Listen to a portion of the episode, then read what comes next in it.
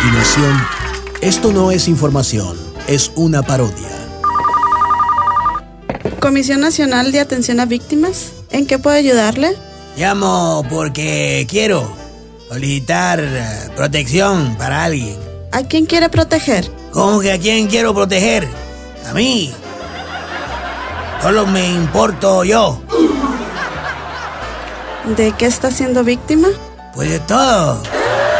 De los opositores, de los conservadores, de los periodistas. Ay, también estoy siendo víctima del destino. Y en una de esas también estoy siendo víctima de todas mis contradicciones. Le prometemos que su llamada será anónima. No, no es necesario. Es más, me conviene.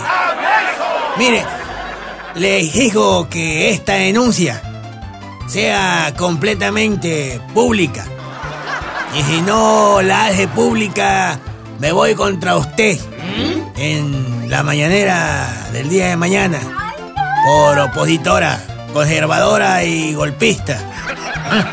No nos había tocado que una autoridad se asumiera como víctima. Pues se equivoca ahí también. Porque debe saber que yo inventé a la autoridad siendo víctima Ay, pobrecito. cuando me nombré presidente legítimo. Entonces yo ya era autoridad y también víctima.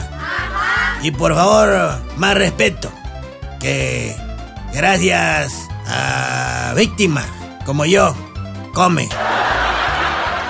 Neta que a veces hay exageraciones que no alcanzan ni a aruñar a la realidad.